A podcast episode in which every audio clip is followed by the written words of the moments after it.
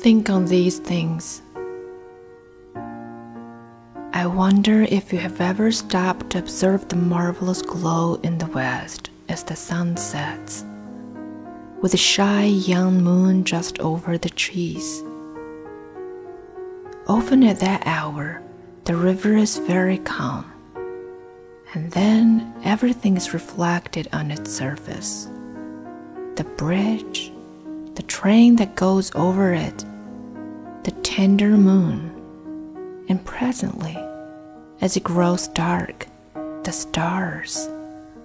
It is all very beautiful. And to observe, to watch, to give your whole attention to something beautiful, your mind must be free of preoccupations, must it not?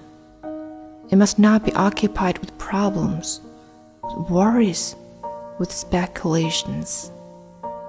It is only when the mind is very quiet that you can really observe, for then the mind is sensitive to extraordinary beauty, and perhaps here is a clue to our problem of freedom. Now, what does it mean to be free? Is freedom a matter of doing what happens to suit you, going where you like, thinking what you will?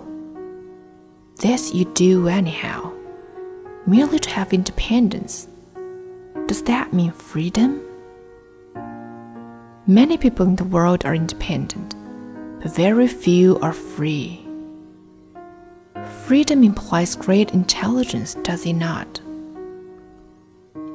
To be free is to be intelligent, but intelligence does not come into being by just wishing to be free.